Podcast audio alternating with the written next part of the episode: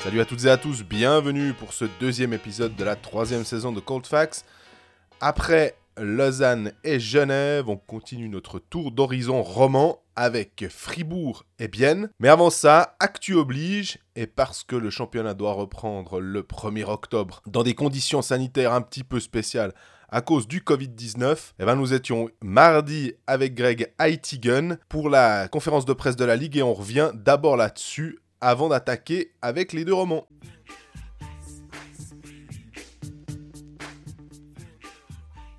Salut Greg, Salut Jean-Fred, ça va? Ça va bien? On a passé une, euh, une matinée euh, assez euh, longue et spéciale euh, Ouais, ouais, hier, mardi. hein. Hier, on était euh, tous réunis à Itigan pour la conférence de presse d'avant-saison. On a un petit peu retravaillé notre suisse allemand. Pas vrai, notre allemand. On a parlé en Hochdeutsch pendant deux heures. Un de nos confrères, Pierre Chouvet de La Liberté, disait qu'il se revoyait sur les bancs d'Uni durant la première heure, tu es attentif et tu notes tout. Puis derrière la deuxième heure, tu as, les yeux qui tombent parce que tu t'en sors, enfin, tu t'en sors plus, quoi. C'est trop. Ouais. C'était dense. C'était dense. Et à la fin, quand on a eu hein, une vingtaine de minutes sur la Regio League, même si je comprends l'intérêt, je comprends tout, il n'y a pas de problème. Enfin, je comprends pas tout. Mais je comprends l'intérêt de la Regio League. Là, c'était un peu long. Mais toujours est-il qu'on on voit un peu plus clair sur les choses mises en place par la, National League en vue du championnat qui reprend jeudi prochain. Bah, il n'y aura plus qu'à serrer les fesses, mais visiblement, le, plan d'action est, est réglé. Maintenant, en- espérons qu'il il se passe bien. Ouais, parce qu'on on voit que, en tout cas en NHL, hein, ils se sont vantés d'avoir eu zéro cas. euh, encore une fois, ça fait maintenant plusieurs semaines qu'ils n'ont pas de cas. Tant mieux, ça veut dire que leur bulle fonctionne visiblement. Euh, par contre, Lokomotiv Yaroslavl a eu euh, visiblement une trentaine de cas. Sait pas exactement parce que entre les tests menés de manière privée ou par la KHL, c'est pas forcément le même nombre. Mais voilà, on voit qu'on peut être touché. Et puis en Suisse, un match de préparation de Swiss League entre les Ticino Rockets et Zug Academy qui s'est fait arrêter après un tiers parce que finalement les Tessinois ont appris qu'un des joueurs euh, était positif. Ça, ça reste un mystère pour moi, honnêtement.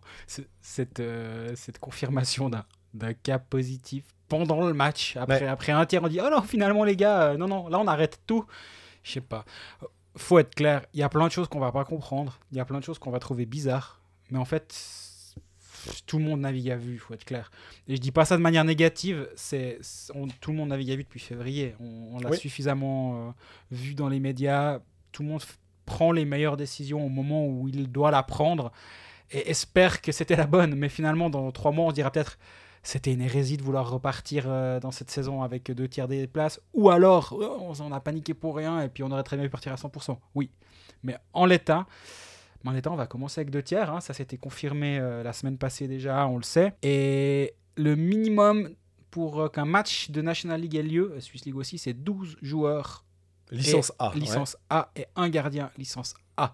Pour éviter qu'une fois il y, ait une- y ait troupe de piccolo qui débarque sur la glace puis qui se fassent tous blesser contre l'équipe adverse. Enfin, c'est c'est censé en fait. Et, et les matchs pourront. Le championnat devrait, devrait se dérouler normalement. Les matchs peuvent être décalés. Willy Feuchtlin va se faire des cheveux blancs.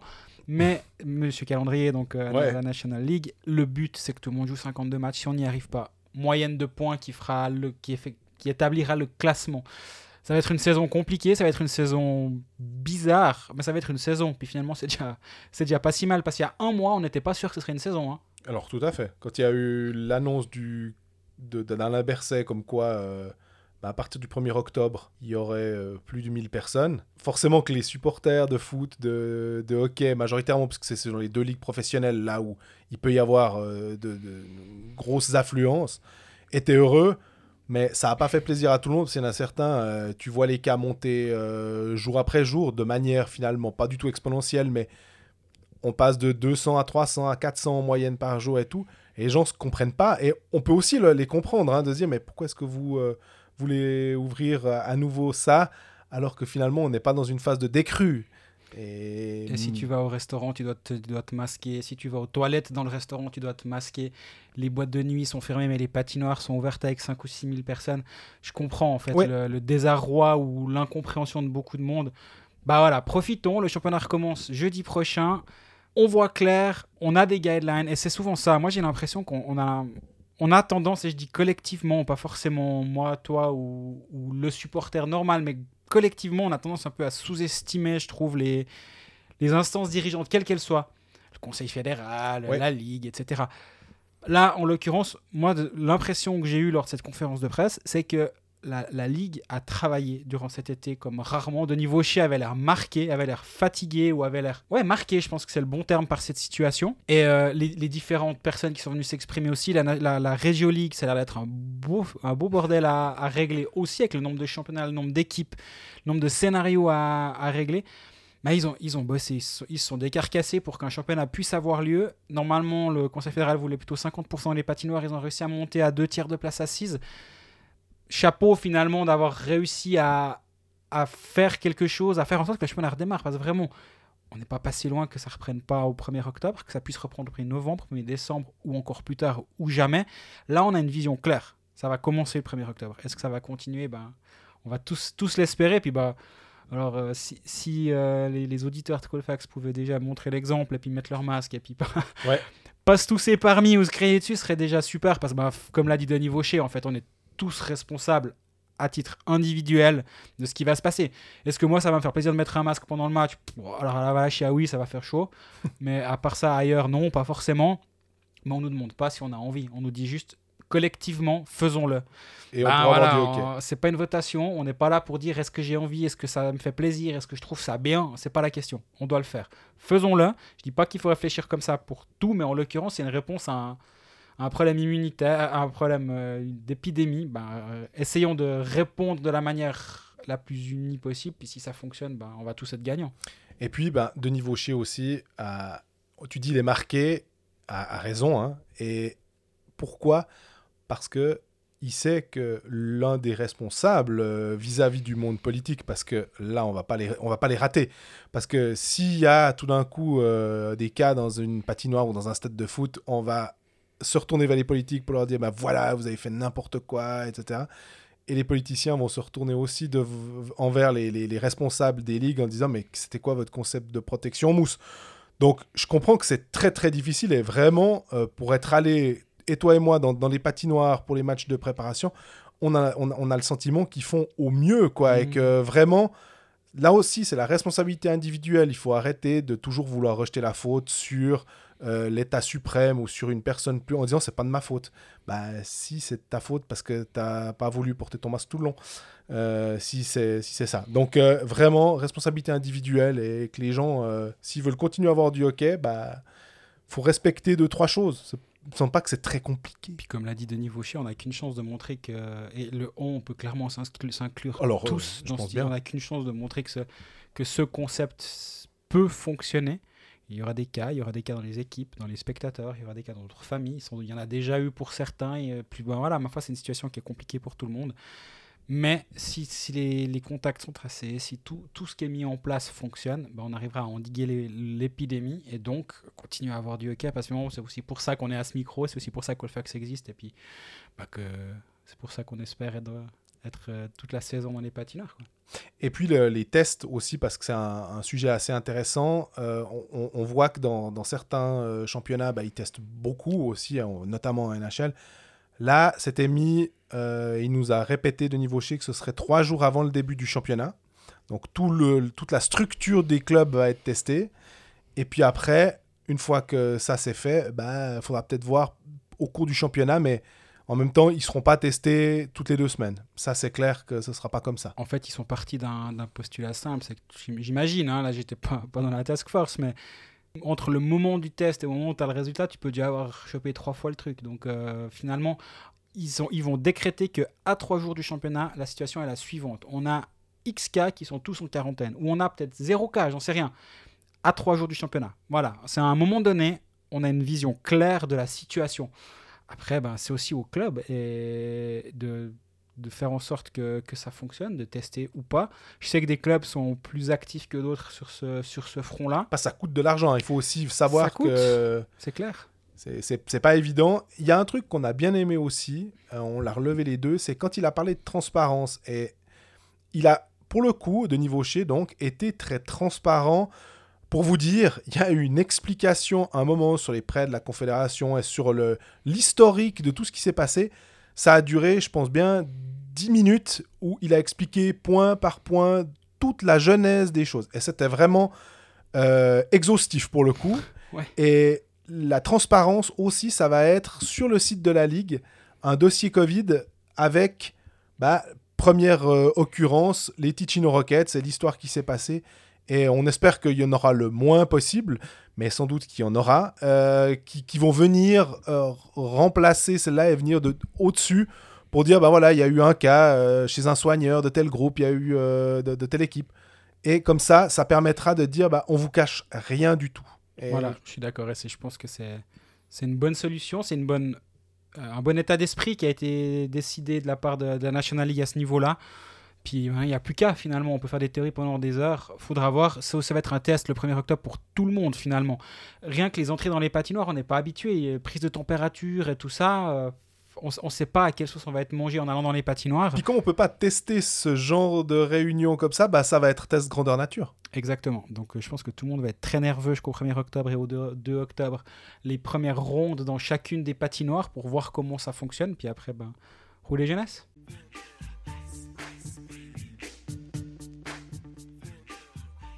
Puis je l'ai mentionné euh, juste avant en parlant des, des prêts de la Confédération, on a aussi eu euh, un éclairage à ce propos. Alors on va être clair. Eh, Justement, éclairage, c'est un bien grand mot. Moi, a un moment, je comprenais que les déterminants. hein. Les DER, les DI, les DAS. Après, il y avait plein de mots qui étaient compliqués. Des abréviations SGK-PZ. Ok, merci beaucoup. Donc éclairage, j'attends d'écouter Colfax pour que tu m'éclaires. Vas-y. Alors, on, si on dit pas de bêtises, 150 millions vont être euh, attribués au, hockey sur glace, 75 millions pour la saison en fait sur 2020, et puis 75 autres millions pour 2021, ce qui permettra de normalement de couvrir certaines pertes. J'exagère hein, tout à l'heure, mais effectivement, ces 50 millions avaient été déjà débloqués il y a une certaine quelques mois, mais c'est ces 50 150 millions qui avaient été un peu euh, balancés euh, un, vendredi, avaient été envoyés à- en mai, sauf erreur. Il devait signer le lundi à la, suite d'une association de tous les CEO. Il devait signer un, un paplard comme quoi ils étaient d'accord d'entrer en matière sur d'éventuels prêts. En gros, c'était ça ils ont à peine eu le temps de vraiment être d'accord, pas d'accord. En fait, eux, en, acceptant ça, ils signaient le fait de rentrer en matière sur le terrain politique, si j'ai bien compris. Le problème, c'est que ce qui leur a été octroyé, c'est 150 millions avec un fonds de solidarité. Donc, en gros, si un club faisait faillite, tous les autres clubs de la National League devaient participer à rembourser la créance. Et ça, c'était impossible, pour, intolérable pour tout le monde. Non, pas intolérable, inacceptable, c'est le mot qui a été, déc- qui a été dit, entre deux déterminants que je comprenais tu peux pas demander, on va prendre des exemples, on va, pas, on va même pas citer de club, il n'y a pas besoin, mais tu peux pas demander à un des plus petits budgets de la ligue de se dire, bah écoute, il y a un des très gros budgets, non, il y a un Ouais. très gros budget de la ligue qui a fait visiblement n'importe quoi parce qu'ils sont partis en faillite, bah en fait tu vas payer une partie du prêt qui a été demandé. Non. Impossible, impossible. Donc ça, ça a été un, un gros, un gros point de frottement Puis les On- intérêts aussi. Hein. avec intérêt et en plus ils demandaient une réduction obligatoire des salaires sur 3 ans de, de 20% sauf erreur pour avoir accès au prêt. Bref, pour toutes ces raisons, ils ont dit euh, vous êtes bien gentil. Franchement, le jour où il y a eu ça, cette annonce qui est tombée, dans, dans le quart d'heure, c'était clair, vu les messages que je recevais de personnes dans la ligue, que ça allait nulle part, cette proposition. Ils ont retravaillé depuis avec l'appui de soutien politique et on en arrivé à aujourd'hui ce que nous a expliqué Denis Vaucher. Voilà. Exactement. Non, mais c'est bien. C'était bien de, de- de- de remettre le contexte. Et donc Et- là, c'est un prêt sans intérêt. Sans intérêt, ouais. Remboursable euh, au plus tard en 10 ans. Voilà. Et puis, euh, si c'est pas remboursé dans les 3 ans, il peut y avoir jusqu'à 20% de réduction salariale au sein de l'organisation. sur toute la structure et non sur les salaires de, des, joueurs, des joueurs. Exactement. Donc, les joueurs sont assez tranquilles à ce niveau-là, je pense, euh, même s'ils ils sont une grosse partie de la structure. C'est pas que les joueurs qui sont euh, ciblés finalement comme étant les seules sources de, de, de charges pour, Tu pour veux dire les qu'il y a les clubs. CEO qui sont... euh, Oh, Il n'y a pas que les joueurs, je disais. Et ceci, donc, l'article 8b a été déjà vi- visiblement validé par les deux chambres. Et ce vendredi, c'est là où toute la loi va être validée. cette loi Covid, le package un peu. hein. Exactement, va être validée. Et normalement, comme on parlait de niveau chez, ça a l'air d'être assez clair que ça va fonctionner. Et la hauteur du prêt, nous ont expliqué aussi, euh, c'est 25% du frais, des frais de fonctionnement de la saison 2018-2019, donc la dernière pré-Covid. Et ils peuvent demander un prêt à hauteur de 25%. Je crois qu'on a bien compris. Si c'est pas le cas, on reviendra la semaine prochaine avec quelques éclaircissements, mais voilà où on en est. Donc, bref, sur le plan, politique, c'est quand même en train d'avancer. Les clubs devraient retrouver un petit peu d'argent à ce niveau-là quand même, même s'ils doivent rembourser sur 3, ans maximum, euh, minimum euh, sans, sans conséquence mais c'est mieux que ce qui, a, ce qui était sur la table il y a un mois. Et là aussi, ben, on en revient au travail euh, de fond qui a été fait par, euh, par les instances dirigeantes. D'ailleurs, en parlant de, de baisse de salaire aussi, il y avait eu, on, a eu vent hein, de, de, certains clubs de National League qui ont euh, dit qu'en en fait, ils ne payaient pas tout de suite aussi. Et puis, on avait l'impression que des fois, il y avait des baisses de salaire. Mais je crois qu'on l'a expliqué, non? Non, moi, j'ai décidé de ne pas rentrer en matière sur ce genre de truc. Il y a eu il y a eu des, des annonces très, très politisées, disons, euh, autour des baisses de salaire. Toutes les baisses de salaire qu'on a lues dans les médias ne sont pas de vraies baisses de salaire. C'est des paiements différés. Il y a plein de choses comme ça qui ont été négociées à gauche et à droite. Ce qui est très bien. Moi, j'ai pas de souci avec ça. Après, la, la manière dont c'est communiqué de temps en temps, je pense qu'on pourrait peut-être éviter de trop tirer la couverture à soi dans certaines instances dirigeantes, disons. Mais, mais, mais oui, je pense que tout le monde se montre assez créatif. il y a même un joueur qui m'a dit Mais moi, si on me dit, écoute, ton salaire entier de la saison 20-21, on te le paye pas, alors attention, c'est pas. C'est pas un joueur euh, qui touche moins de 100 000 depuis 10 ans. Hein. Il, a un petit peu d'argent, mais pas, c'est pas, c'est, pas un joueur à 500 000 non plus. Il me dit, mais si on me dit qu'on me le paye pas, mon salaire 20-21, mais que sur les 9 années suivantes, on me paye 9 tranches de mon salaire de 20-21, moi je peux vivre. Donc, si cette proposition venait à être sur la table, lui, il rentre en matière. C'est toujours une question de créativité dans la manière d'échelonner les paiements. Tu peux ne pas payer tout cette année, mais payer en plusieurs fois. Alors, comme tu dis aussi, parce que lui peut se le permettre, évidemment. J'insiste là-dessus, bien sûr. Mais si lui peut se le permettre, peut-être que quelqu'un d'autre pourra se dire bah, écoutez, moi, 20% de mon salaire, je peux y renoncer. Et on, me l'étalonne. Hein. Voilà, on, me l'échelonne sur les, les trois ans suivants. Des solutions sont en train d'être cherchées à gauche et à droite. Il y a des endroits où c'est beaucoup plus tendu que d'autres. Actuellement, euh, il y a un ou deux clubs, bah, pour l'instant, où c'est pas important, mais c'est pas en Suisse romande. Que, si vous êtes les, supporters romans, ça, ça vous rassurera. euh, où c'est un peu plus complexe. Si, si vraiment j'ai plus de confirmations, on en parlera ouvertement. Mais tout n'est pas rose partout. Mais vivement que ça commence. Les gens auront moins de temps pour réfléchir. Et je parle pas que, pas que des, des dirigeants et des joueurs. Collectivement, le focus sera mis ailleurs et ça va peut-être simplifier bien les choses.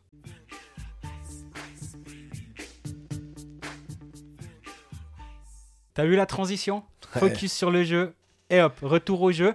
La semaine passée, avec Thomas Wiesel, on a pu euh, décrypter euh, beaucoup Lausanne, un peu Genève. Les Genevois, vous inquiétez pas, on parlera aussi de, vous euh, suffisamment durant la saison. Là, bah, vu qu'on avait quelqu'un, on va dire, d'obédience lausannoise, on a peut-être un peu digressé sur Lausanne. Aujourd'hui, Fribourg et Bienne au programme. Mhm. D'abord, on commence par Fribourg. J'ai écrit virage jeunesse euh, parce que euh, Fribourg a, beaucoup de, de, joueurs euh, relativement jeunes. En même temps, on, a cité déjà David Ebicher, Gaëtan Jobin, Jordan Bougro, qui est finalement pas si vieux que ça, puisqu'il a 22 ans. Sandro Schmidt. Sandro Schmidt, qui avait bien joué la, saison passée et qui lui aussi est, est, tout jeune. Donc, on a l'impression qu'à Fribourg, on, on, essaye un petit peu de donner plus de responsabilité. On l'a vu lors des matchs de préparation. Est-ce que ce sera comme ça tout le long le, discours de Christian Dubé, quand je lui ai posé la question, est-ce qu'on peut s'attendre à avoir ces quatre joueurs donc qu'on a cités, euh, Jomain Schmidt, euh, Bougro et Bicher, dans le line-up euh, dès le 1er octobre? Il m'a dit oui, c'est l'idée, hein, c'est clair. Donc c'est plutôt, plutôt chouette d'avoir tous, ces, jeunes à, disposition, mais maintenant, il faudra aussi les mettre dans des, bonnes conditions. C'est ça la, question. Euh, voir s'ils vont être euh, pas trop jetés au feu, en fait, de la National League, parce que ça va commencer vite, quoi. Moi, je pense qu'à Fribourg, c'est un peu Sandro Schmidt qui a, décoincé, si j'ose dire, euh, le, directoire. Parce que, on rappelle, l'année passée, à pareille époque, ou du, pas pareille époque, vu que la saison a commencé un poil plus tôt, mais Sandro Schmidt était censé presque faire toute la saison en. Mm il est resté, il est resté. Il a On trouvait fait- ça dommage d'ailleurs. Exactement, et il a fait deux matchs en Ajoie, si je me rappelle bien, avant de revenir à Fribourg, de jamais vraiment jouer suffisamment. Il était tout le temps un peu au bout du banc, il jouait 4 minutes par-ci, 5 minutes par-là. Et euh, en fin de saison, il a eu une- un vrai rôle qui lui a été donné. Et si Andrei Bikov joue sur l'aile depuis le début de, sa- depuis le début de la préparation, c'est pas un hasard non plus. hein. C'est parce que Sandro Schmidt tient vraiment sa place au centre et ils ont vu que lui, ça pouvait potentiellement être un centre d'avenir dans la ligue, donc ils lui font une place dans le roster. Il a pas mal aidé à ce mouvement-là l'année passée, j'imagine. Les résultats ailleurs aussi, on a suffisamment parlé en bien de Genève Servette et de la place qu'ils ont fait aux jeunes la saison dernière avec un Simon Lecoultre, avec un Denis Smirnovs, les joueurs qui ont éclos l'année passée. Finalement, Lecoultre, il a le, exactement le même cursus que David Abicher. Mhm. Ils ont joué les, au, au même âge avec des statistiques très semblables en Ligue junior québécoise, en Ligue junior majeure du Québec. Et donc, est-ce que David Bichard va jouer comme le Coultre On n'en sait rien du tout. Par contre, ben, le fait que Simon Lecoultre fasse une très belle saison à, Genève, la 19-20, ben, ça, donne envie de faire jouer ton jeune ou, ta version du Simon Lecoultre pour, euh, pour David Ebichère à Fribourg.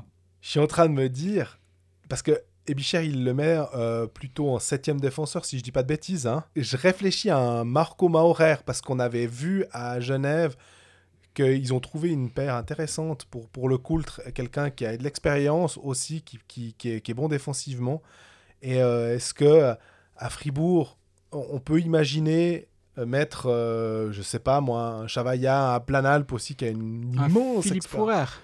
ou un Philippe Fourer, effectivement, pour euh, coacher un petit peu ce, ce jeune et le, le pousser parce que ça va être difficile. J'ai l'impression que pour un... Alors, j'allais dire, si t'es ailier, c'est plus simple, mais Sandro Schmidt, ce qui était fort aussi, c'est qu'on te demande de jouer au centre et les implications défensives d'un centre sont pas les mêmes. Mhm. Faut avoir quand même déjà... On disait jeter au feu. euh, ouais, on- quand tu te retrouves face à Arcobello, face à, à Dustin Jeffrey, face à, à- à d'autres centres de, de National League qui ont beaucoup d'expérience, bah pour le petit jeune, euh, si tu étais en troisième ligne ou en quatrième ligne, puis que tout d'un coup tu te retrouves face à une très forte ligne adverse, c'est pas facile parce qu'on va te demander de, de faire un back-check, de, de vraiment d'évoluer défensivement. Et pour un défenseur, ouais, il faut, avoir un petit peu de bouteille et bah, c'est en jouant. Quoi. Donc, Exactement, mais là, un David Ebicher, je pourrais tout à fait l'imaginer v- prendre une place sur le deuxième powerplay assez rapidement. Le premier étant celui de, de Gunderson et ça va pas bouger. euh, mhm. On se rappelle que la saison dernière, c'était Philippe Fourer qui jouait quand il, était pas en, euh, quand il était en santé sur le deuxième powerplay. Durant la préparation, Yecker a fait un petit peu de powerplay. Mais c'est un joueur qui naturellement devrait prendre cette place-là à terme. Il va falloir l'intégrer petit à petit. Mais euh, vu comme ça s'est passé l'année passée, encore une fois, avec, euh, avec un Sandro Schmidt, je pense que ça, ça décomplexe aussi peut-être les entraîneurs. Et je dis pas qu'à qu'à Fribourg, mais globalement, ça fait suffisamment longtemps qu'on parle de Bienne et du fait qu'ils osent donner des vraies responsabilités à des, des joueurs un peu plus jeunes. Euh, Genève l'a fait, Fribourg le fait, euh, Lausanne a envie de le faire. Et c'est louable. Aussi, l'a- a montré l'exemple aussi Oui. en ayant une académie où tu dis, bah, en fait, si, ma, si toute ma quatrième ligne est composée de joueurs qui viennent de mon académie et qui ont des bas salaires, et au, au lieu d'avoir des, des vétérans qui ont 34 ans qui sont en fin de carrière ou 35 ans qui sont en fin de carrière et qui vont tous te coûter, allez, on va dire 200 000 pour dire un chiffre ou 150 000, mais que tu as des jeunes qui te coûtent 100 000 de moins, bah, tu fais des belles économies pour pouvoir après aller chez Gregory Hoffman puis dire bah tiens, on te donne ça. Ou, ou Giannani, pareil. Et, finalement, est- est-ce que ton, ton joueur de 35 ans va vraiment plus t'apporter sur le peu de temps de glace qu'il va avoir que ton jeune de 18, 19 ans ou 20 ans, 21 ans? C'est pas sûr. Par contre, l'argent économisé là, il peut vraiment être euh, intéressant. Et c'est une, finalement, c'est une construction de roster qu'on pourrait comparer avec euh, une, une équipe avec un salary cap. Oui. Où tu te dis, ben voilà, mes joueurs de 3 4e ligne, j'essaie de mettre un petit peu moins d'argent là-dessus. Ou justement, mes tours de draft, si je dra- draft bien, je vais pouvoir avoir de la masse salariale pour mes, mes joueurs mieux. euh, mes, mes joueurs des, premi- des premiers trios ou des premières paires défensives. Finalement, le salary cap, il n'est pas encore en place, mais la façon de réfléchir, je dis pas encore, parce que je suis persuadé qu'on y sera dans, dans pas si longtemps. Et la façon de réfléchir ton roster et ta, ta construction, elle est en train d'évoluer, je suis sûr. Mais c'est très drôle parce qu'en NHL, on parle de fenêtre. Est-ce que tu as ta fenêtre? Est-ce que tu vas jusqu'au bout? Est-ce que tu décides de faire ton, ta, ta, ta- ta refonte du truc en laissant partir tes stars ailleurs et puis tu accumules les tours de draft? Puis tu dois recommencer C'est en gros ce qui se passe euh, tout le temps pour les, les équipes qui ont, mais que ce soit en NBA, en NHL et un peu partout. Tu laisses partir tes joueurs, tu accumules les tours de draft, puis tu essayes de recomposer, et tu peux le faire plus ou moins vite si tu as le flair de, de la draft, parce que si tout d'un coup tu draftes des bons joueurs, bah, tu peux repartir. On peut pas se permettre de faire ça en Suisse parce que ça n'existe pas, ce système, donc on est obligé d'aller puiser dans les, euh, dans les mouvements juniors. Mhm. Si possible, si tu en as un bon, ben, effectivement, tu peux euh, euh, construire ton truc. Après, à pas négliger non plus l'expérience. Il faut, il faut quand même avoir toujours. Euh, si on veut aller en playoff, c'est très bien. Tu vas en, playoff avec tes jeunes, ils vont accumuler de l'expérience. Mais si tout d'un coup, tu as des gars de plus de 30 ans euh, aussi, ou même peu importe l'âge, mais des, gars qui ont déjà vécu ça, c'est pas dommage non plus. Non, mais vive- vivement qu'on en arrive à, ce, à cette ère du salary cap et de, de pouvoir faire des théories sur le Ouais. travail des GM. Moi, j'adore ça en Amérique Tu en du avais Nord. parlé, c'est- c'est pas ça, j'ai tout pensé à ça. J'espère Ouais. que je vais pas en parler à chaque épisode. Si jamais c'est le cas, si je radote, tu me le dis une fois. On fait, on dit à tout le monde de passer la minute où je parle de ça, mais moi je me réjouis terriblement. Mais oui, parce qu'on peut juger le travail euh, à, à force quasi égale. Donc, euh, tu peux te dire, ah ouais, là, ils ont peut-être voulu trop faire dans les vétérans, et puis euh, il faut peut-être plus aller vers la jeunesse parce que bah, le, le jeu change, c'est la vitesse. J'ai l'impression aussi que la, la National League s'adapte en, en regardant la NHL avec peut-être quelques mois ou quelques années de, de moi, décalage. tellement poli. Ouais, non, mais c'est parce que le hockey va quand même vite, puis qu'on est dans un truc mondial et global, mais et puis qu'après ils se rendent compte que ah ouais tiens ça, ça, ça passe aussi. Tu regardes, le- bah tu t'inspires des meilleurs. Mhm. Tu vois que ça passe pour les meilleurs, tu te dis bah ça va passer pour nous, peut-être à un niveau un petit peu inférieur, mais sur le principe euh, ça passe aussi. Le salary cap qui rend la ligue plus compétitive en NHL, c'est quand même là depuis plusieurs années. Et cette compétitivité-là qui rend la NHL si attrayante, elle, elle- doit être implémentée ici, elle, elle va l'être. Moi, je pense que ce qui est en train de se passer ici, quand un club comme Berne voit que son, modèle, son business model est en train de s'effondrer en ce moment et commence à pousser au cul pour qu'on ait un salary cap, c'est que tu dis qu'on est allé loin dans la discussion. Après, ça veut pas dire que, qu'on- à contrario, on peut avoir le, le- le club de, de- de fond de, de zone qui, tout d'un coup, bah, à force de, repêchage successif excellent, euh, euh, d'achat d'agents libres très très bons, se retrouve euh, dans le top 8 ou top euh, 4. J'ai quand même de la peine à imaginer Langnau pouvoir euh, raisonnablement lutter pour le titre. euh, Et, et pourquoi pas?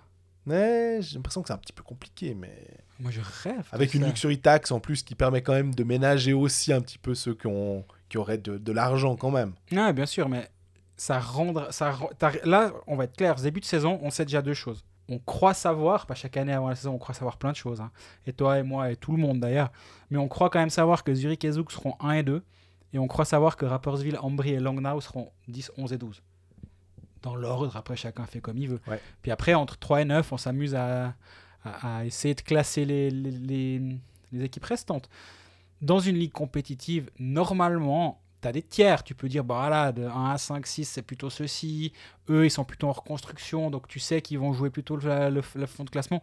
Mais c'est pas aussi clair que ce qu'on est en train de vivre actuellement. Parce que là, là j'ai quand même l'impression que le- cette saison-là, le, le- le top 2 et le bottom 3, on va dire, Mhm. il est vraiment, vraiment marqué. Covid aidant aussi, ce qui rend Langnau, le, qui rend Langnau terriblement moyen, aussi parce qu'ils n'ont pas quatre étrangers, parce qu'ils ont, ils ont fait, ils ont fait, ils, font les pauvres, quoi. Comme je disais la semaine passée. Exactement, ils- font les, les paysans qui disent regardez. hein. Regardez à quel point on est pauvre. Ah, encore une fois, allez lire l'article de Klaus Zag, vous mettez Klaus Zag, Bauern et puis Watson, puis vous aurez, vous aurez ce texte qui est vraiment juste parfait.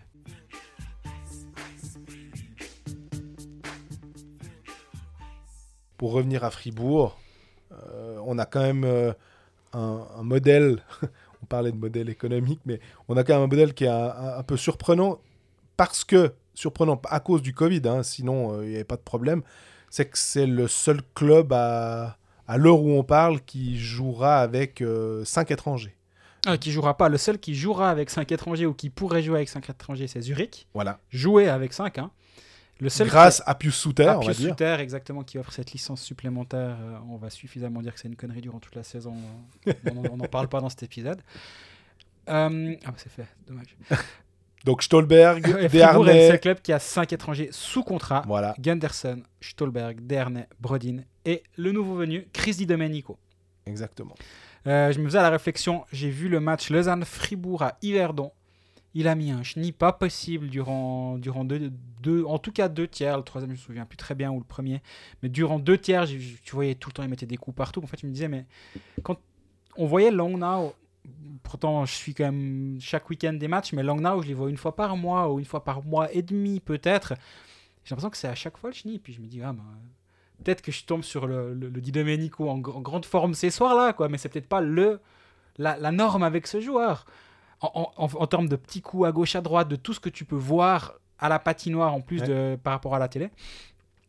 Et en fait, non, je crois, que, je crois vraiment que ce joueur, c'est pas possible. Quoi. Il, il doit être compliqué à affronter, et compliqué à arbitrer. J'aimerais bien une fois demander à un arbitre comment. Est-ce que tu as un standard Chris Di Domenico? Dans le sens, si tu, si tu siffles lui, si tu le siffles lui comme n'importe quel autre joueur, je pense qu'il y a un vrai problème. Il, il est tout le temps pénalisé. Et est-ce que c'est lui Du coup, tu vas dire bon, bah, lui jusqu'à une certaine limite, je vais devoir laisser aller et du coup, il a son propre standard ou pas. Je me rends vraiment pas compte et je me réjouis de voir cette évolution durant la saison. Maintenant, 5 étrangers, ça veut dire la question que tout le monde se pose évidemment, c'est qui le cinquième? Si on regarde la saison dernière, Gunderson a joué 50 matchs, Daniel Ronin a joué 50 matchs, Stolberg 46, Dernay 36. Ça veut dire qu'il y a déjà Dernier était blessé, c'est aussi pour ça. Exactement. Et Stolberg à un moment aussi. Ou non, c'était peut-être surnuméraire avec Boychuk. Mais ça veut quand même dire que tu as déjà, on va dire, Obama, une quinzaine de matchs qui étaient à disposition pour un cinquième étranger. Ouais. Avec les blessures, bah, c'est Boychuk qui fait 15 matchs. Donc tu as déjà ton cinquième étranger, il a une quinzaine de matchs qui, va, qui vont tomber. Guy Domenico qui va de toute façon se prendre une, une suspension, une pénalité de match une fois ou l'autre. On peut, on peut déjà la planifier celle-là. Ça te libère en deux matchs aussi de ton cinquième étranger. Puis après, ça donne des options. Gunderson, il a énormément joué la saison dernière. Est-ce que tu peux le reposer un soir? Je suis pas sûr. Dur, hein. Quand tu dis que c'est le premier nom qu'on couche sur la feuille, Ah euh, donc euh, ça amène tellement. Est-ce qu'on peut se passer de Temernes à Genève? Bah, Difficilement. A priori, non. Est-ce qu'on peut se passer de d'un défenseur d'un euro Euh, C'est difficile. Là, peut-être qu'à Zurich, c'est peut-être possible, mais est-ce que tu y gagnes? Je suis pas sûr. Du coup, ça veut dire que ton cinquième, soir après soir, va se trouver dans les attaquants, en théorie. Mhm.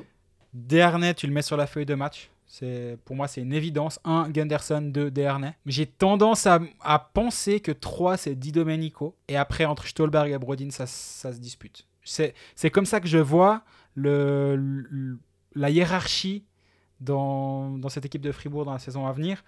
On parlait avec Pierre Chouvet hier lors de la conférence de presse de la Ligue. Lui il disait plutôt Gunderson, Dernay, 1-2.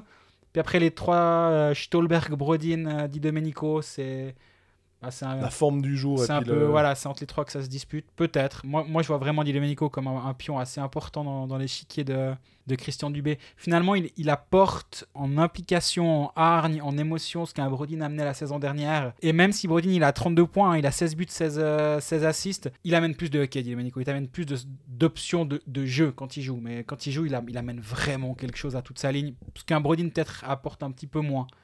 Et, et c'est pour ça que je le vois devant dans la hiérarchie. Donc, Stolberg, Brodin se, battront pour la- les places 4 à 5, 4 et 5, selon moi. Mais c'est un problème de riche. Je pense pas qu'au moment, au moment où Christian Dubé engage Di Domenico, donc ça, on se rappelle, c'est autour de la Spengler l'année dernière, donc euh, fin 2019, début 2020, c'est là que euh, ça se fait.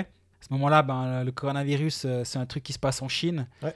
Et les playoffs vont avoir lieu, etc. Donc à ce moment-là, il n'y a rien à dire. C'est c'est une bonne option d'engager un cinquième étranger. C'est un luxe que, que le, Fribourg qui va rentrer dans sa nouvelle patinoire peut se permettre. Aujourd'hui, je pense que, Christian Dubé préférerait avoir cet argent à disposition pour bah, déjà peut-être faire des économies à gauche et à droite ou engager un, attaquant suisse supplémentaire.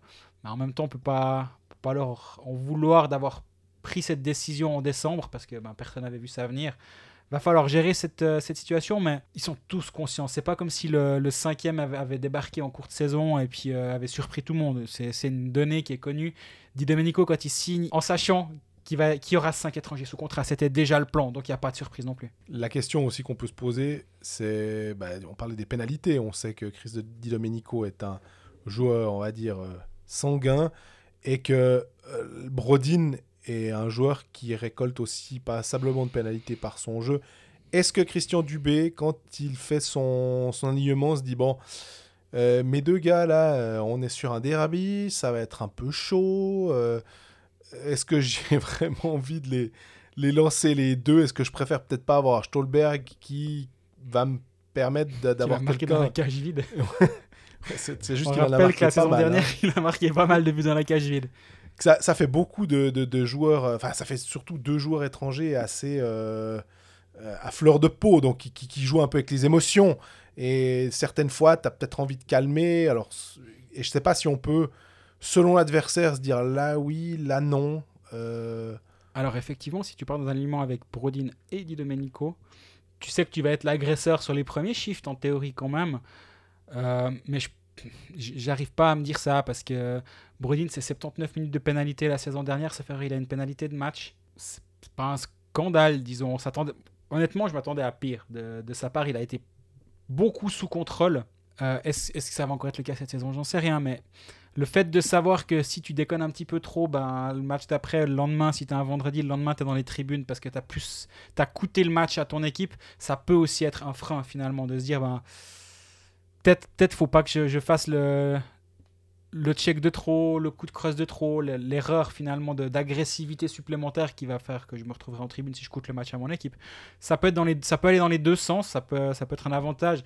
Jamais on a, on a parlé de, du surplus de hargne bernois comme d'un désavantage. Donc, euh, je pense au. Quand tu vas jouer à Berne, tu sais que les, les premières minutes, ça, va, ça peut potentiellement venir Ouais. très très fort avec un Tristan Chervet qui va venir des- mettre des grosses charges. Ça va taper fort dans les bandes, ça va gueuler dans le, dans, dans le public quand il y a du public. C'est rarement pris comme un désavantage. Maintenant, bah, il faut canaliser ça et ça, c'est le, c'est le rôle du coach. Est-ce qu'il va être capable de le faire? Ben, On verra.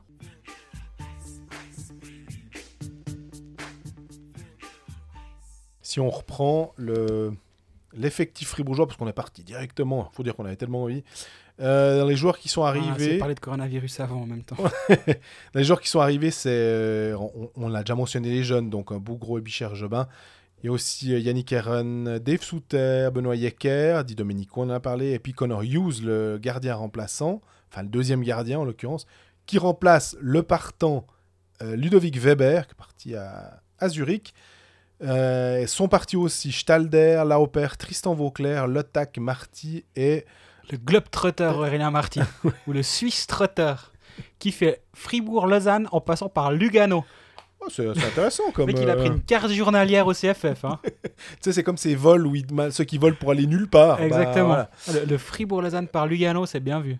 Et euh, Schneeberger aussi, qui, où on est toujours un peu dans l'expectative. Ils s'entraînent avec Rapperswil. Il a même puis- joué en match amical avec Rapperswil. Voilà. Mais en tout cas, une chose qu'on peut être assez certain, c'est qu'il ne jouera pas avec Fribourg cette saison. C'est ça. Mais ce qui était intéressant, bah, en redonnant les, arrivées, c'était de parler aussi un peu du transfert, on va dire, euh, sans faire injure à, des Yecker ou des Souter. Bah, Yannick Heron, il est attendu à Fribourg parce que euh, bah, on sait qu'il a un joli salaire, c'est normal. Et euh, trois ans de contrat avec des responsabilités, visiblement sur le powerplay. On, on l'attend en fait, Yannick Heron à Fribourg.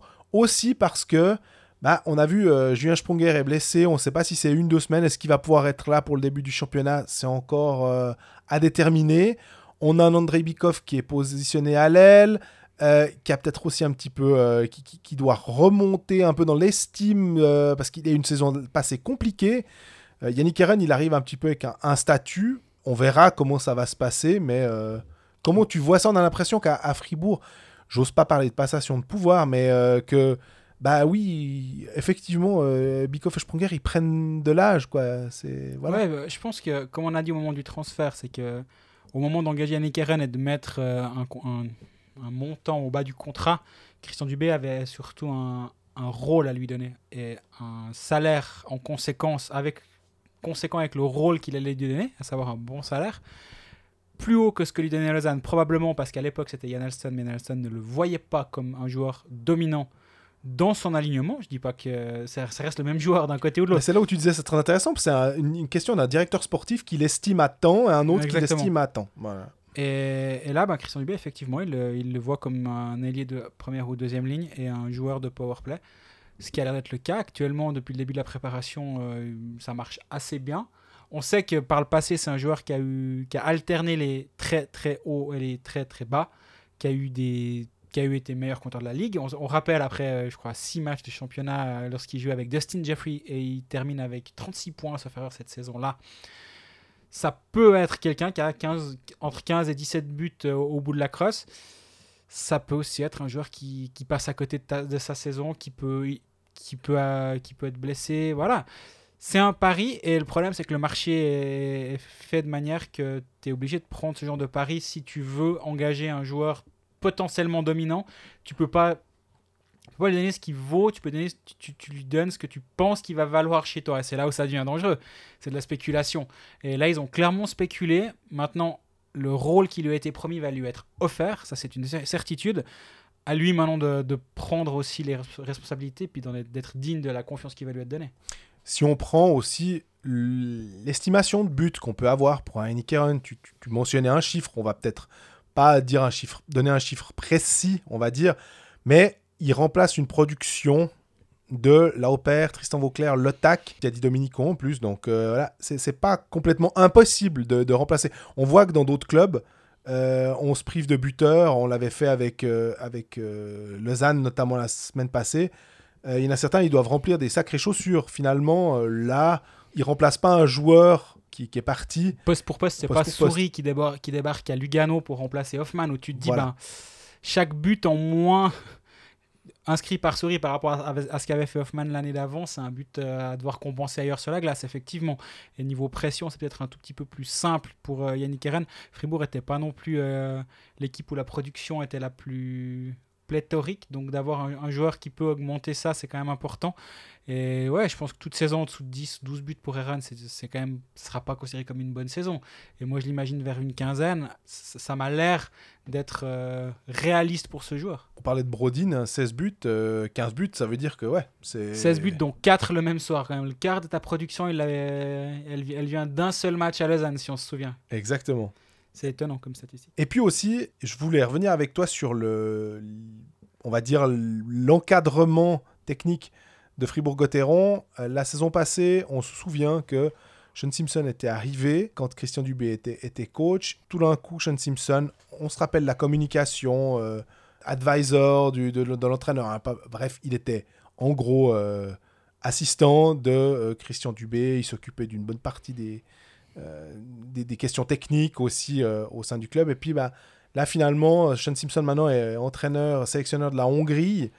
Euh, quand tu étais sélectionneur de l'équipe de Suisse, puis que tout d'un coup, euh, maintenant tu es sélectionneur de la Hongrie, enfin, sans dénigrer la Hongrie, hein, mais tu vois quand même que c'est difficile de trouver des jobs euh, de valeur finalement aujourd'hui. On a mentionné aussi que comme euh, assistant, il pourrait y avoir Yves Sarro. Finalement, ça c'est pas fait parce que visiblement, ils n'avaient pas le budget, c'est en tout cas ce qui a été annoncé. Comment tu vois l'histoire à Fribourg avec euh, bah, finalement plus qu'un seul assistant, Pavel, Rosa, ouais. bah, C'est une bonne question. Moi, ce qui m'intrigue au- au-delà de ça, finalement, Christian Dubé, il est arrivé l'année dernière en courte saison en, en mode commando. On va tous ensemble se sortir de, de ce trou dans lequel on s'est collectivement mis.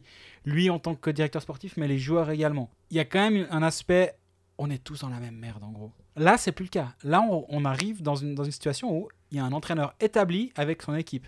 Et je pense que le, rapport est différent. Est-ce que c'est mieux, est-ce que c'est moins bien? J'en sais strictement rien.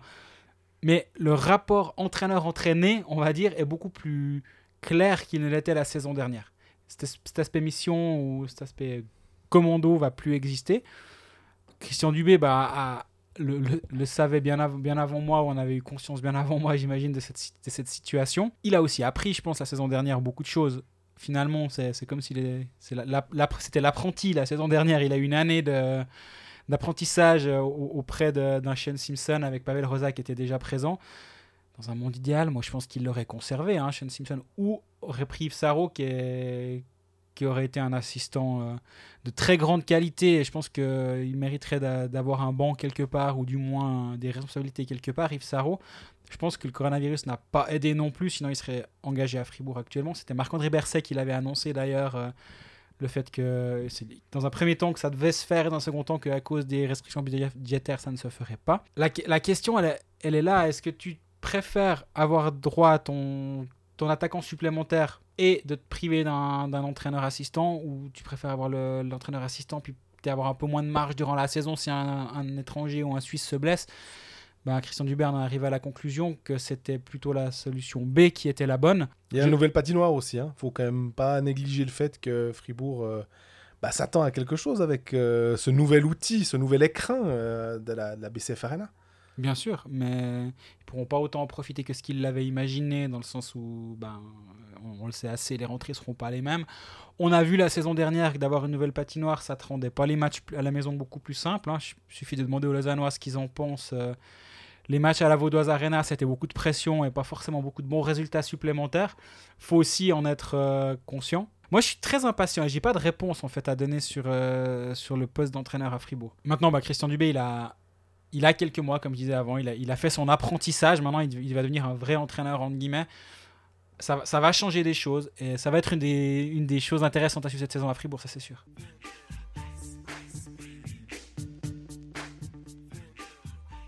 Alors, on termine ce tour d'horizon roman avec Bienne, qui, alors vraiment, euh, on est, on est tout, cœur avec lui. On l'avait déjà euh, mentionné lors de notre passage au Pécaliste euh, il y a quelques, quelques jours. Mais on est vraiment tout cœur avec Antti Tormenan euh, dans sa lutte contre le cancer. Et bah, Bienne a quand même dû réagir parce que c'est organisation top class. euh, Martin Steinegger, euh, je l'ai trouvé excessivement euh, euh, bien humain. euh, C'était vraiment, c'est vraiment la, la- la grande classe. Mais il est aussi obligé de penser à son groupe et Mhm. ils ont dû bah, réparer au plus pressé finalement en, en- en engageant quand même un entraîneur pour le suivi de tous les jours. Et ils ont choisi Lars Leuenberger qui, mine de rien, si on se souvient, a quand même été champion avec Berne. Pas Et été conservé, mais... Champion en 2016 et champ- champion en tant qu'assistant également avec Berne en 2013. Il a deux titres de champion en tant que Mais il a jamais du eu- staff. il a jamais eu tellement, jamais eu tellement sa chance finalement euh, au- plus haut niveau, euh, Non, bah, malgré ce titre-là. On se rappelle qu'après son titre en 2016, il était un peu en rumeur à, à gauche et à droite, puis finalement il a fait une saison blanche avant de revenir à Berne comme directeur du scouting pendant deux ans, puis assistant euh, au moment où Kari Alonen quitte Berne ou est licencié à Berne. Assistant de Narbauer, hein, le nouveau. Il était censé être assistant de Narba- de cette, euh, cette saison. Et finalement, du coup, bah, il a été pris euh, à Bienne. Bah, comme tu dis, à- à- organisation top class à, à Bienne. Alors, effectivement, et je trouve qu'ils ont, ils ont réglé cette euh, situation compliquée autour d'Antitermen avec pas mal de, de dignité, je trouve. Et c'était c'était assez louable parce que finalement, bah, ils n'en ont pas trop fait. Ils nous ont raconté, ils nous ont expliqué ça de manière très très simple finalement, ils ont rien caché, ils ont expliqué les choses. Exactement. Le jour où ça sort, on nous demande de pas appeler les joueurs, de pas appeler le staff, de rien, de pas appeler Antti Tormenan. Évidemment, honnêtement, je crois qu'il n'y a aucun de nos confrères qui aurait appelé Antti Tormenan ce jour-là. hein, mais enfin, Mais c'est bien de, de, de non, non, je, je dis pas qu'ils aient... En, en y réfléchissant en tant que journaliste aussi, des fois après une défaite, j'ose à peine poser des questions à des gars en me disant Ah, ça doit être assez dur pour eux en ce moment. Ouais, bon, ça va, ils ont perdu un match. Quoi. Ouais. Là, c'est autre chose. Et j'ai appelé Stéphanie Méria ce jour-là. J'avais l'autorisation, évidemment. J'avais passé dans le, dans le pipeline. Et là, elle avait été très classe aussi. Et franchement, ouais, ils ont, ils ont bien géré. Ben, un petit truc, mais euh, c'est dans le journal du Jura, sauf erreur, que Martin Steinegger annonce ou explique qu'il a reçu des dossiers euh, d'entraîneur euh, slash vautour 30 minutes après l'annonce du communiqué de, Ça, de ça la maladie Termenan. Ça, franchement, c'est le truc le plus dégueulasse qui existe. C'est compliqué, c'est compliqué de le faire. Je trouve, tu sais que tu te tires euh, pas une balle dans le pied, tu, tu te coupes le pied carrément à ce moment-là en tant qu'entraîneur. Je, je me suis Ouais, mais je dirais en tant qu'être humain. Non, Ah, avec toi. entraîneur, d'accord, mais dans quel monde tu vis pour profiter? C'est vraiment profiter de la détresse de quelqu'un ou d'une organisation et puis faire aucun cas de. de- Tu te places, toi, c'est de l'égoïsme pur. Oh, bah, oh, bah, il y a une place, tiens, il y a peut-être une place. Bon, bah, si jamais j'envoie mon CV. Non, mais. T'attends 24 heures, allez. T'attends 24 Ça changera quoi ça, C'est 24 heures supplémentaires que tu donnes au club pour. Et, et déjà, à toi-même en tant qu'être humain, comme tu dis, pour pas passer pour un vautour. Enfin, c'est quand même pas possible. Moi, j'ai eu un petit regret dans cette histoire, c'est que le nom des gars soit pas sorti. Ouais, Mais tu parlais de classe avant, et ça, ça rentre dans, dans cette même. euh, dans cette, cette- même, euh, état dans ce même état d'esprit finalement. faut pas qu'on les mette au pilori, les gars. Exactement. mais j'aurais bien aimé savoir qui c'était quand même. Pour pouvoir envoyer des œufs la prochaine fois que tu le croises. Non, quoi. mais pour savoir. Et je pense, mais là, finalement, c'est aussi. Steinegger, il se souviendra, il saura. Et ça se saura.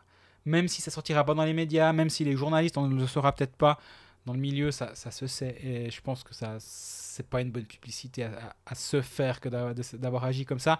Toujours est-il que, bah voilà, maintenant, euh, comme tu as dit, ben, comme on l'a dit là c'est- au Pécaliste, euh, en espérant que tout se passe bien pour Antti Termenen. euh, en attendant, c'est Lars Berger qui a dit qu'il céderait sa place euh, au moment où Antti Termenen, si était rev- capable de revenir à la bande, Ouais. visiblement. Euh, là aussi, on parle de classe, bon, on est en plein dedans. Va quand même falloir la jouer la saison finalement. Et la saison, il y a eu quelques, quelques transferts, enfin quelques mouvements sur le marché. Alors, en, en entrée, en fait, on va dire, on a Van Pottelberger, on verra pourquoi. Je me réjouis que tu parles du dessert. On a Lindbaum qui arrive de Lausanne, Van, Van Pottelberger, donc le gardien qui vient de Davos. On a Ricardo Sartori sans faire un joueur. Ricardo Sartori est plutôt un rôle de, défenseur euh, de, si ce n'est de bottom 6 ou en tout cas de peut-être même 7e, 8e défenseur. Fabio Offer hum, d'Ambry. Et puis euh, j'ai mis parce que finalement il était plus là. Puis ils ont quand même réussi à le rapatrier finalement pour avoir une, une brigade euh, d'étrangers à, à 4. On en reparlera après. En sortie, on va dire, on a Fabian Lutti qui a pris sa retraite. On a Ansi Salmela, le défenseur euh, finlandais. On a Sataric, un autre défenseur. On a Damien Ria, on l'a assez mentionné quand on a parlé de, Genève la semaine passée. On a Jan Neuenschwander qui est parti à Berne. On a Peter Schneider, l'attaquant euh, autrichien, qui mine de rien, bah, il va falloir les remplacer. Ses, ses buts qu'il a quand même mis, parce que je dirais euh, qu'il en a mis une dizaine, un petit peu comme Damien Ria. Donc euh, ça va être, il va falloir compenser. Et euh, quand on voit en attaque, bah, Offer et, et Ulström, si Ulström on prend les buts qu'il a marqués là sans passer, bah, il peut pas les compenser, hein, voilà. Et puis bah surtout bah Jonas Hiller, quoi. C'est c'est un peu le le point d'interrogation à Bienne. Ça va être de savoir comment Elien Pope et Jan euh, et Joren, Joran Van Pottelberger vont pouvoir remplacer, si c'est possible, de remplacer Jonas Hiller, le monument qu'il est et comme il a aidé Bienne euh, ces dernières années. Et on rajoute juste, et j'ai oublié de te le dire tout à l'heure quand on préparait cet épisode, Noah Delémont, Juste, qui va, mais c'est ma faute, qui, qui va commencer la saison euh, à Bienne normalement. Il a, défenseur offensif. il a fait quelques matchs avec les juniors élites durant la préparation, il a fait quelques matchs avec Bienne durant la préparation. Défenseur euh, offensif qui est censé repartir en Ligue junior québécoise la saison, pour la saison à venir, après une première saison très compliquée. Mhm. Il a été redrafté une seconde fois, euh, une deuxième chance pour lui, mais les minutes de glace qu'il va pouvoir grappiller euh, avec Bienne euh, auparavant pourraient tout à fait être utiles dans, dans, dans sa progression. Et effectivement, bah voilà, remplacer Jonas Siller, je pense déjà on peut partir. Non, On peut dire que c'est pas possible. Quoi. Voilà. il faudra faire au mieux. Exactement, bah, on en parlait sur le plateau des Pécalistes, on va pas, on va pas redire les mêmes choses, mais finalement c'est quand même un petit peu le cas. euh, demander à Berne la saison dernière comment on remplace Leonardo Giannini, quoi. Ben, on le remplace pas et puis on panique en novembre, décembre et puis on va devoir aller chercher un gardien étranger parce que parce c'est pas facile, parce que Nicolas Schlegel avait pas les, les épaules. Ça veut pas dire que Van Pottelberg ne les aura pas, attention. Mais c'est un sacré trou à remplir. Tu, tu le remplaces pas comme ton, comme ton, même ton défenseur numéro 1 ou comme ton ailier buteur. Ou... Finalement, c'est con à dire, mais c'est ton joueur qui a 60 minutes sur la glace. C'est ton seul joueur qui a 60 minutes sur la glace. Et l'importance de Hiller dans, le, dans ce qui ce qu'il apportait sur sa défense, c'est pas que des statistiques, parce que ces statistiques, elles sont pas incroyables à Hiller la saison dernière, mais tout ce qu'il apporte en, termes d'assises défensives, de, communication avec les, défenseurs devant lui, tout ça, il va falloir le remplacer. Et Van Pottelberg, Van Pottelberg est très jeune. C'est sa première expérience en tant que gardien titulaire, même si Pope va, le challenger, c'est quand même euh, lui le titulaire. La saison dernière, il a partagé le filet quasi de manière euh, euh, égale avec euh, Eschliman du côté de Davos. Il a jamais une saison où il est titulaire indiscutable, ou Mhm. en tout cas en partant avec l'étiquette de numéro 1. Ça aussi, c'est quelque chose à, à encaisser, Bien sûr. si j'ose dire. Et la répétition des matchs, et les back-to-back, vendredi, samedi, est-ce qu'il est capable? L'année passée, il était protégé parce qu'il avait un centre Eschliman avec lui. C'est beaucoup de choses qu'il lui aussi va devoir apprendre. Et il y a aussi l'aspect, euh, bah, tu disais tout l'aspect sportif de Hiller, mais j'ai l'impression qu'il y a aussi l'aspect euh, extra-sportif, humain, euh, le, côté presque, euh, pas papy dans le vestiaire, mais en tout cas, tellement d'expérience. Je pense que quand Jonas Hiller dit quelque chose, tout le monde l'écoute. Et qu'il a même pas besoin de le dire très fort pour que les autres se disent non, mais c'est un- une montagne d'expérience.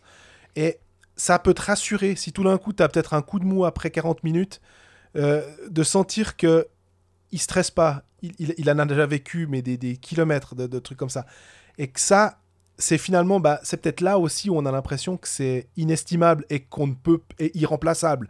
Finalement, parce que c'est quelque chose que bah, qui va, qui part avec lui, quoi. C'est, c'est, c'est Jonas Hiller. Donc euh, là, il va falloir être, euh, être costaud. Par chance, aussi, pas de relégation, même si je pense pas que Bienne soit en grand, grand danger à ce niveau-là, mais il y a des petites choses qui s'accumulent à Bienne. C'est, voilà, il y a des petits coups du sort. Il n'y a déjà pas de relégation. hein. il y a déjà pas de... Ouais, bien sûr. Mais il y a des petits coups du sort. Et euh, on a oublié aussi de chanter d'ailleurs dans les, les, les- personnes qui sont parties. On, on a quelques, hum, quelques personnalités qui quittent le vestiaire. Et même Mathieu Chantré, il, il marquait pas. euh, C'est pas à 50 goals qu'il faut remplacer. Mais c'est quelque chose que dans le vestiaire, c'est des gens qui sont impliqués, qui font partie du projet biennois en fait. Toutes ces dernières saisons, quand euh, des joueurs débarquaient à Bienne avec des étiquettes, je pense à Damien Brunner, je pense à Luca Conti, on disait ah c'est un peu euh, le repère des desperados à Bienne. Ils, ils arrivent avec, euh, avec des bagages plein, plein les bras, puis en fait on disait chaque fois mais ça va, ça va bien se passer malgré tout. Et je pense qu'on peut réécouter ce qu'on disait quand Damien Brunner est arrivé. On était très positif à mon avis. En disant, mais la culture à Bienne est bonne, le, le vestiaire est bon, ils, ils ont conf- ils croient dans, dans leur culture en place. Et cette culture, elle était aussi là parce que, parce que Mathieu Chantré, parce que Yana Siller. Et effectivement, là, où- là où tu as complètement raison, c'est qu'il va falloir que d'autres personnes prennent cette place-là. Bien a, a été épargné de toute crise, j'ai l'impression, ces trois dernières saisons. Oui. Même quand il perdait 8 ou 9 matchs de suite, je crois que c'est Laurent Kleisel dans le journal du Gérard qui dit qu'une fois, il y a eu, je crois, 8 défaites de suite où Antitermin n'avait pas été remis en cause, rien. Il a dit qu'elle avait été gérée à la biennoise. Et j'avais bien aimé cette, euh, cette, cette tournure de phrase de, de notre confrère du journal du Jura. T'as l'impression que partout ailleurs, parmi les clubs que l'on suit ou même partout ailleurs, le, le coach aurait été remis en question, il, il, aurait- il se serait passé quelque chose Ouais, ouais. De, de négatif. Et là, en fait, ils croyaient, et toujours, ils croient en leur, euh, leur direction. C'est dans ce sens-là qu'on va aller, et ça va bien se passer, et puis on a les gens en place pour que ça se passe bien. Là aussi, c'est parce que tu as des, des- des piliers dans le vestiaire qui vont faire en sorte qu'on on croit dans la direction qui a été, un- qui a été donnée en début de saison. Est-ce que ça va continuer? Pour moi, c'est pas impossible que ça continue parce que il y a encore. Enfin, c'est pas comme si on repartait avec une équipe de junior élite. hein. Mais c'est des petites choses. Oui. Et, et un Van Pottelberg devant, devant le filet, moi, ça m'inquiète un tout petit peu dans le sens où, si on rappelle la saison dernière, donc il joue ses 25 matchs à, à Davos. La saison d'avant, il joue quasi pas à Davos parce qu'on le rappelle, il était un peu en conflit avec Arnaud Delcourteau, si je me rappelle bien. Puis est prêté au À Danemark quelques ouais. matchs, au Rungstedt Zeller Capitol, 4 matchs, puis à Cloten en Swiss League pendant 24 matchs. Et derrière, il revient à Davos pour faire une saison. Il a 23 ans, donc c'est normal qu'il n'ait pas, ouais, ouais. 10 saisons euh, sous le coude, on est bien, Bien d'accord.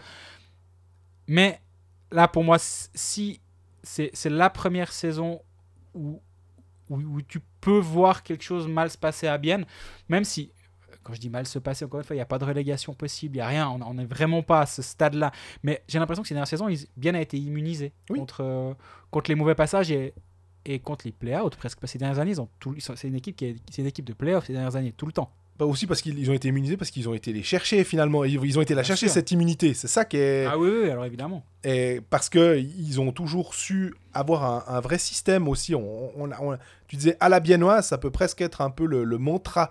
C'est qu'ils ont réussi à créer quelque chose à la biennoise, que ce soit euh, le club, que ce soit euh, l'esprit, que ce soit toi, vraiment quelque chose à la biennoise. Je voulais aussi revenir, bah, parler des, des- des étrangers, parce qu'on a un quatuor. On, on a parlé euh, la semaine dernière du quatuor de, de Genève qu'on trouve extrêmement fort. Mhm. Puis là, en regardant le, le quatuor de, de Bienne, je me dis, bah, il a de la gueule ce, ce, ce quatuor entre Lindbaum en défense, euh, entre Ulström, Rayala et Pouliot en attaque. Euh, finalement, on a des joueurs, on sait ce qu'on a. Mhm.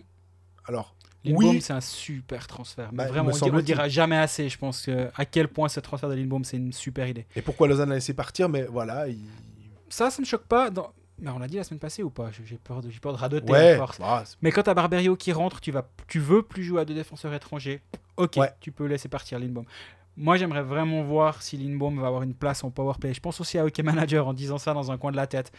Ce Lindbaum ne jouait pas en powerplay à Lausanne, ou très très peu, en fin de saison surtout, mais durant la saison, il, ne- il ne jouait pas en powerplay. Il n'a pas de points en powerplay. Tous ses points, il les fait à 5 contre 5. Et, et ça, je trouve inestimable d'avoir un défenseur fiable et qui est solide défensivement, à 5 contre 5, qui est, seul- qui, est, qui est productif offensivement à 5 contre 5 également. Si en plus tu peux donner un petit peu de powerplay, alors forcément on sait, hein, à Bienne, il y a Radgate qui Oui. prend euh, 2 minutes 10 par 2 minutes de powerplay de, de temps de glace minimum. Mais s'il peut grappiller un peu de temps par-ci par-là, Tout en étant euh, bon défensivement, parce que mine de rien, c'est pas inutile. Donc euh, voilà, donc c'était le troisième défenseur de la ligue en, en termes de points à 5 contre 5 derrière euh, Ouais. Mine de rien, c'est solide. Donc euh, ce transfert-là est excellent. Rayala, bah, comme d'habitude, il marque ses 25 buts, t'as pas l'impression. De temps en temps, il en met 3 pendant deux matchs de suite. Tu dis, ah oui, il est quand même pas mal. On se souvient le début de saison passée, c'était un peu ça d'ailleurs. hein. tu, tu sais qu'il va toujours être là pour planter les buts. Il est impressionnant, ce joueur. Pouliot va une fois être suisse, alors ce sera peut-être en 2025 et Colfax n'existera plus. mais si, si, on vous assure, Pouliot va devenir suisse. Alors, c'est censé être janvier 2021. Alors, on Voilà. commence à se rapprocher de l'échéance. Et du coup, bah, Bien euh, jouera avec euh, peut-être euh, que trois étrangers. Et, mais Pouliot, là aussi, on parle de Rayala. Pouliot, alors, il, il commence à avoir une bonne trentaine, là. hein, il avance. Mais il est hyper intelligent. Enfin, c'est un joueur qui est, qui est- qui est intégré. Il, il a un rôle de leader dans le vestiaire biennois. Donc, il n'y a aucun problème. Moi, quelqu'un que nous, on aime bien, c'est euh, justement. que on était déçus finalement de se dire mais pourquoi On bien bien peut leur pas voir le une saison plus en Suisse. Ouais, on disait ça. Ouais. parce qu'il est arrivé en cours de saison et qu'il il s'est finalement très très bien intégré dans le, le collectif biennois et il fait vite partie, euh, il a vite fait partie du top 5 des attaquants euh, biennois sans aucun problème. Il a plus de 50% aux engagements, c'est pas inutile. On, on parlera après aussi de Jason Fuchs, mais bah, des fois, est-ce qu'il il est, euh, euh, comment dire, euh, centre? Est-ce qu'on met Fuchs au centre à l'aile et tout? Et ben avec un Hulström qui, prend, qui est peut-être meilleur aux engagements, qui est peut-être- ça permet d'avoir aussi une autre flexibilité. Mhm. Et ça, c'est hyper important, vraiment. Hulström, je crois que bah, il, il doit, il- je sais pas s'il a des aspects négatifs finalement de, de- de- Chez ce Ah, joueur, je ne sais pas. Par contre, si on veut. Allez, on peut être un peu négatif sur un autre joueur. Moi, je me pose beaucoup de questions sur l'engagement de Fabio Hoffer. Oui, pareil. Euh, paraît qu'il est pas simple à coacher, déjà. Parce qu'il a une très bonne saison à Ambry, enfin, en tout cas, non, il a une très bonne première saison en Ambry. Voilà. Deuxième saison, il met 10 buts, une passe décisive. C'est des statistiques à la Le Lucas. Letak, ça. oui, bah, tu me connais à force, euh, je commence à avoir 2-3 gimmicks. Mais 10 buts, une passe. euh, ouais, sur la PlayStation, il avait un des boutons qui était cassé. Quoi. Lui, il shootait tout le temps. Le bouton passe, il n'y a pas. et, et pareil, quoi, il est pas hyper simple à coacher. Je, je- je- je suis un peu circonspect par ce transfert, honnêtement. Après, ils avaient Schneider qui leur a apporté quelque chose. Ça, c'est Bah, bien 10 passé. buts, c'est ce qu'on disait. hein. Il Ouais, va falloir avait- les remplacer, ces, ces, ces- ces buts de Ria et de. un gars qui est capable de, de planter une dizaine de buts dans la saison, ça, ça a une valeur, ça a un intérêt. Le, le offert de la première saison, il fait quasi 30 points, il à 27 points. Mais la deuxième, ouais, il me laisse sur ma faim. Et puis, euh, en plus, en- quand, on entend qu'il est potentiellement difficile à coacher, je, m'inquiète un petit peu pour ce joueur.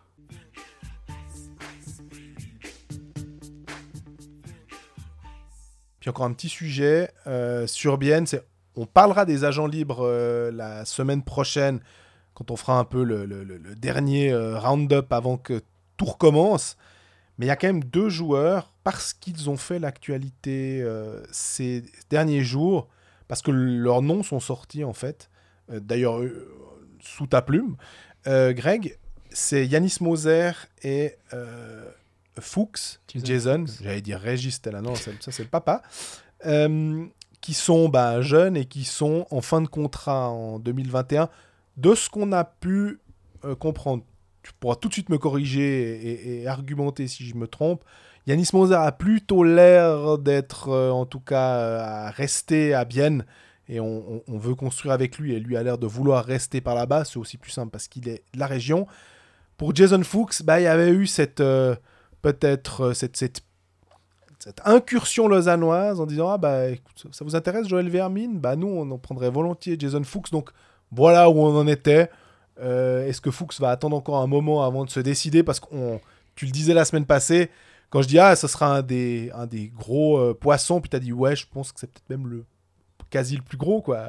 Ouais, alors effectivement, pour Yanis Moser, euh, j'entends que c'est quasi fait à Bienne et qu'ils ils sont en train de discuter. Apparemment, ils discutent avec Kevin, Kevin Fay également pour prolonger le contrat. Là, c'est pas très surprenant. Fuchs, bah, pour être exact, effectivement, j'avais écrit dans 24 heures, ça fait il y a une semaine, que l'offre Vermin Fuchs avait été proposée à Steinegger, qui a tout de suite dit euh, non merci ou nein danke ou peu importe, mais il a dit il, a renvoyé euh, Lausanne à ses études. J'avais entendu un truc comme quoi euh, peut-être que Lausanne était venu un petit peu par des chemins détournés, détournés, parler à Jason Fuchs directement, mais la personne qui me l'avait dit était pas totalement sûre, etc. Bah, il se trouve que Laurent Kleisel a bien fait le sujet le lendemain et visiblement ses sources sont en béton armé comme toujours à Bienne, donc on est bien. Euh, oui, effectivement, il y a eu, il y a eu app- approche et dans un, dans un univers de, de gentleman agreement, c'est la phrase de Marc Lutti que t'aimes bien, on peut faire des gentleman agreement avec des gentlemen.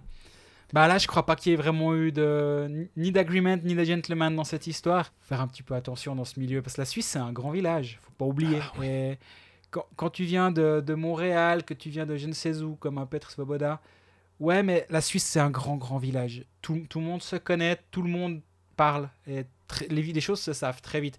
Ce genre de choses, effectivement, ça ne se fait pas.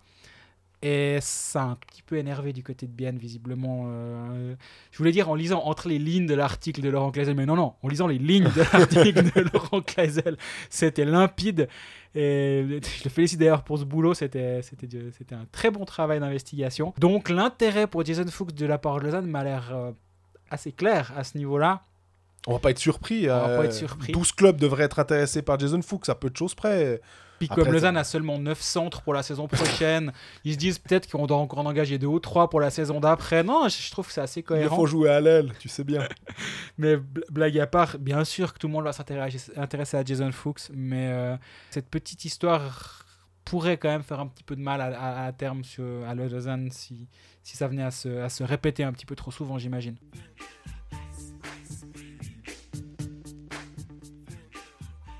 En guise de conclusion, on va encore juste euh, répondre à deux questions qui nous ont été posées. Alors, on n'a pas encore lancé le hashtag AskColdFacts parce que on préfère le faire une fois que le, championnat est lancé. Mais après, si vous voulez euh, le faire, euh, on essayera de répondre à vos questions. On est, on est toujours ouvert. Il y avait une question, c'était sur un des forums euh, romans, demandé Berchi, qu'est-ce qu'il en est? Parce que Thomas Wiesel avait parlé d'une éventuelle prolongation, parce qu'il l'avait rencontré. Alors, est-ce que toi, c'était mis, est-ce que Grégory Beau a, plus d'informations à ce sujet? Alors on va aller dans l'ordre. La semaine passée, on avait parlé de- du fait que ça se racoquinait assez, assez bien entre Lausanne et Lucas Frick, vu qu'on est sur les, transferts lausannois, hein, avant de venir sur Berti. Comme je l'ai aussi expliqué dans mon article avec Yanis Moser, ça se présente assez bien pour Lucas Frick. Ce qui m'amène à Christophe Berti. Et là, je sais pas, les, les sons que j'entends sont moins optimistes. Du coup, je sais pas, je, je ne remettrai pas en doute les, les- les bruits qu'entend Thomas Wiesel, parce que c'est beaucoup plus facile de, de parler euh, à un humoriste qu'à des journalistes. Avec nous, les, les- langues se lient, pas avec Thomas Wiesel. Donc, si, si il l'a entendu, c'est qu'il n'a pas inventé des choses. hein. Moi, je sais pas, moi, je, ce que j'entends, c'est qu'on n'en est pas du tout là en ce moment. Mais en même temps, pourquoi? Parce qu'il n'a pas une année de contrat encore, il a encore Voilà. deux ans de contrat. Hubert Weber, le président de Fribourg-Gotteron, a déjà clairement dit que dans deux ans, euh, il viendrait taper à sa porte. Euh, S'il faut le ramener lui-même en Saint-Gine, euh, il prendra son, sa, sa voiture euh, de fonction. Où on en est, on en est nulle part, à mon avis. Je pense que Berchi a encore deux ans de contrat. C'est pas le moment. Qui a intérêt à ce que le contrat se prolonge? Le joueur, non, parce que dans deux ans, il est encore clairement en âge de pouvoir signer un gros contrat, donc il n'a pas besoin de se presser. Le club, pff, ils l'ont encore pour deux ans. On sait que la stabilité, c'est pas dans, dans le roster, c'est pas vraiment ce qui personnifie le, le nouveau directeur de, de l'NHC, hein. vu le, le turnover qu'il y a eu durant tout l'été euh, et, qui n'est pas encore fini visiblement. Il y a même des petites voix qui m'ont dit qu'il avait été proposé sur le marché, Christophe Berchi, Ouais. en- durant l'été. Et je- j'ai pas eu la confirmation, donc euh, on a entendu, qu'on qu'on soit clair, on a entendu énormément de choses durant cet été. Énormément autour de Lausanne. C'est, c'est logique dans le sens où il y a des nouveaux repreneurs, on entend beaucoup de choses. Tel et tel dit qu'ils ont des problèmes d'argent, d'autres disent qu'au contraire tout va bien. Et tout le monde est sur le marché, personne n'est sur le marché. Il y a eu l'histoire Vermine qui était le meilleur pote de Berchi qui doit partir. Donc forcément, ça va dans tous les sens. Et d'ailleurs, c'est pour ça qu'il y a- que, que je ne l'écris pas. Bah, J'ai pas la certitude que c'est vrai. Mais on me dit même que c'est arrivé. Et Et je sais pas. Donc là au milieu, il y a la vérité entre il est sur le point de prolonger et il a été prolongé. Euh, il a été proposé au- sur le marché. En gros, c'est une sorte de grand écart. Donc euh, franchement, pour répondre rapidement à la question, on n'en sait rien. Moi, je te dirais que oui, dans six mois, peut-être, euh, on pourra. c'est des, des joueurs que tu vas peut-être pas attendre qu'il y ait plus qu'une année de contrat. Tu, tu vas, tu vas anticiper un tout petit peu. Et puis, on, on a, on a vu avec Chervet qu'ils ont attendu qu'il reste une année et demie. Mhm. Donc, je me dis que si on part du, du même principe, on pourrait euh, avoir des choses qui bougent. Ne serait-ce que ça, hein, oui, dans, un, sens, dans un bouger. sens ou dans un autre. Dans six mois, quand ça, il restera une année et demie en disant bah on va pas attendre une année, on va, on va, on va venir un peu avant. On- aussi pour montrer aux joueurs que, euh, écoute, on, on compte sur toi, t'étais un de nos piliers. Tout à Donc, euh, voilà. Et moi, je me mets aussi à la place du joueur. Je pourrais comprendre un certain... une certaine retenue en ce moment. Parce que... Alors, ils en savent sans doute mille fois plus que nous, même si certains me disent que, de toute façon, les journalistes, on sait tout avant, avant les joueurs, mais qu'ils comprennent pas. Mais je pense quand même que sur les rouages du club, les fonctionnements, les, ce, que, nous, on entend d'extérieur sur les potentiels problèmes, ou non, vu que ça va dans tous les sens, eux, ils sont un peu plus au clair. Et on leur parle, à mon avis, un peu plus. Mais je pourrais comprendre une retenue. Tu as des nouveaux propriétaires qui ont l'air d'avoir les reins ultra solides, et ça, on, ça a été largement écrit, documenté et dit à, ces- à ce micro. Mais quand même, c'est aussi le club qui doit faire ses preuves auprès des joueurs. Et je dis pas qu'auprès de Christophe Berti, mais globalement, de Mhm. montrer que les ambitions qui sont annoncées sont, sont légitimes. On rappelle quand Ken Stickney est arrivé, c'était euh, c'était- c'était le Messi qui débarquait à Lausanne, il, il- il va pérenniser le club, il a, il a plein de connexions, c'est un multimillionnaire, il, va tout- il, il peut, il, a, il a les moyens de. Puis finalement, on se rend compte que pas vraiment, puis qu'au bout du compte, ça commence à branler aux manches, et puis finalement, il faut revendre un peu en catastrophe. Donc, je comprendrais qu'un joueur dise Ouais, ouais, moi j'ai deux ans de contrat, je vais déjà essayer d'aller. On va jouer encore une année, et puis euh, dans une année, bah, j'y verrai tellement plus clair, j'espère, que ça vaudra la peine de, de discuter euh, bah, l'été prochain. Une autre question, elle a été posée de manière en fait indirecte euh, sur notre Twitter. C'était les tablettes quand euh, les joueurs sont sur le banc, les tablettes, qu'est-ce qu'ils regardent les joueurs?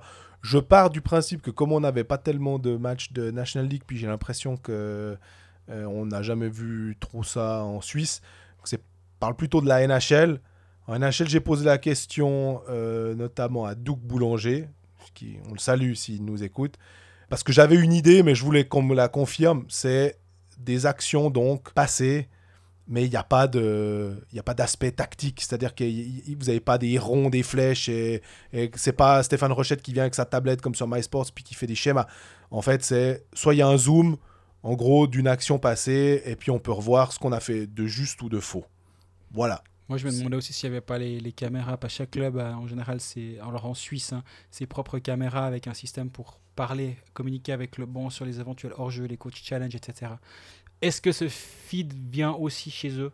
C'est Alors- aussi- c'est aussi une option. Pas en NHL, j'imagine, parce que c'est moins archaïque dans le sens où il n'y a pas besoin d'avoir le club qui a sa propre caméra posée Ouais. sur la ligne bleue pour éventuellement voir un hors-jeu. Mais ça peut être une option aussi que tu peux leur montrer ça euh, pour que ce soit le coach qui prenne la décision et non quelqu'un dans la tribune. Ouais, mais là, en l'occurrence, c'était plutôt par rapport à des joueurs, donc euh, D'accord. posaient la Tu question. montrer aux joueurs, ok. Voilà. alors C'est encore autre chose. Puis, bah pour finir, on va dire que la transition est toute trouvée. On parle de NHL. On pouvait quand même pas décemment terminer cet épisode et pas parler de Romagnosi, qui est le premier Suisse à obtenir un- une récompense. Et c'est un peu la récompense suprême pour un, défenseur en termes, euh, on va dire, personnels. Euh, évidemment que la Coupe Stanley, c'est c'est le plus beau trophée, mais le Norris, donc trophée du meilleur défenseur décerné à Romagnosi, qui couronne une saison euh, exceptionnelle euh, en termes de, points et d'impact, finalement. Euh, je crois qu'on on- on a eu un, premier choix de draft avec euh, Nico Ischier. Là, on vit à 30 ans pour Yossi, un- nommé et récompensé du titre de meilleur défenseur. Nous qui l'avons vu, on peut dire pour le coup, ça, nous fait presque un petit coup de vieux. On l'a vu à ses débuts. On se souvient quand même que Romagnosi a joué des matchs à patinoire du littoral à Neuchâtel, quand Neuchâtel servait aussi un peu de club ferme 2007-2008. à ouais. Berne. Enfin, il faut, faut quand même juste se rappeler d'où il est parti, ce joueur. Et euh, à 16 ans, il faisait aussi partie du deuxième powerplay de Berne. Tu sais qui avait dans le roster de Neuchâtel la- l'année où Je dirais Joel Genadzi. Cyril Pache, mon collègue. Ah, C'est rigolo. Hein Ouais. Adam Azani, Joël Gianazzi, Pascal Berger, Dimitri Malguin, Étienne Froidevaux. Parce que c'était, si tu te rappelles, l'équipe euh, où il y avait justement beaucoup de jeunes qui étaient, qui Ouais. étaient envoyés euh, en, en provenance de Berne notamment. ouais. Il y avait Kamers hein, qui a joué aussi. Mais c'est drôle, le top scorer du, de Neuchâtel cette, euh, cette année-là, c'est Cyril Page. 41 matchs, 29 points. On, on le salue au passage. Et Romagnosi, bah, c'est drôle que tu parles de Cyril parce que moi, il y a une image que je garde de lui. Et enfin, c'est pas vrai. Il y en a des tas et des tas, mais il y en a surtout une qui me marque parce que je l'ai vécu en, live. Et Cyril était à côté de moi. Et souvent, quand on, on- on se souvient les deux de ce, de ce moment-là, c'était en 2015. Toi, t'étais pas là. C'était au championnat du monde. On avait fait le voyage de Strava et la Suisse joue contre les États-Unis en quart de finale. Et tout d'un coup, il y a 0-0. Et Romagnosi prend le puck. Il traverse toute la glace et il va marquer un but en solo. Il avait ce côté, ce patinage, ce- ce- ce- cette façon de voler sur la glace. Et c'est là que tu te dis, ouais, on a quand même la chance en tant que petit pays d'avoir un joueur exceptionnel. Ça me fait toujours penser à cette... Et c'était en 2015, il venait de signer son contrat avec Nashville. En 2013, il avait été euh, élu MVP euh, quand euh, la Suisse avait été vice-championne du monde. Et, bah, et aussi, quand on l'a vu à Copenhague en 2018, on savait que quand on avait Romagnosi, enfin, là, il était, c'était il y a deux ans, donc il était exceptionnel. Tu sais que la Suisse change de dimension en fait. Le, jour où il rentre dans le vestiaire, il n'a pas encore donné un coup de patin. L'équipe de Suisse devient une, équipe dangereuse sur la scène internationale, tellement il est fort ce joueur et tellement il apporte. Il est incroyable tout le temps, systématiquement il joue juste. Il, est, il, est, puissant, il est défensivement, il est très solide.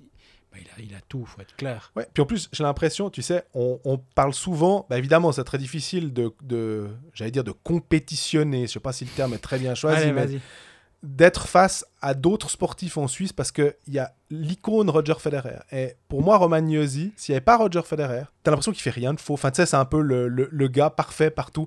Et il est hyper humble. Quand on l'a en, en interview, enfin, tu vois qu'il dit bonjour à tout le monde. Enfin, Mhm. c'est un type, il est, il est tout naturel, il est tout normal. Il se prend pas du tout pour une star. Là, il a signé un contrat à 9 millions euh, par saison. Mais faut quand même se dire aussi que si on prend les Nashville Predators qui l'ont signé, euh, qui l'ont drafté d'ailleurs, à un moment ils avaient Shea Weber et Ryan Sutter. Et ces deux défenseurs sont partis, ils avaient signé des contrats mirifiques, Ah, et puis après ils les ont, échangés, et ils ont gardé Romagnosi. Et je me suis dit, bah voilà, Nashville, peut-être il y en a plein qui ont dû se dire à un moment, mais pourquoi ils ont laissé partir ces défenseurs-là? Eux, ils savaient ce qu'ils avaient avec Romagnosi, et c'est exceptionnel. Ouais, je pense que tu as tout dit. Non, non, non, non, non, j'ai pas tout dit. Il y a encore juste une petite chose. On avait Mais- dit pas deux heures cet épisode. Mais c'est très rapide, hein, c'est juste pour. euh, mais parce que c'est des joueurs qu'on qu'on connaît quand même bien dans le championnat de Suisse, c'est pour dire que dans la All Rookie Team ont été euh, sélectionnés Elvis Merzlikins et Dominique Kubalik. On en a quand même suffisamment parlé dans ce podcast aussi. Il nous a tellement émerveillés que je trouvais que c'était normal quand même de le mentionner. Absolument.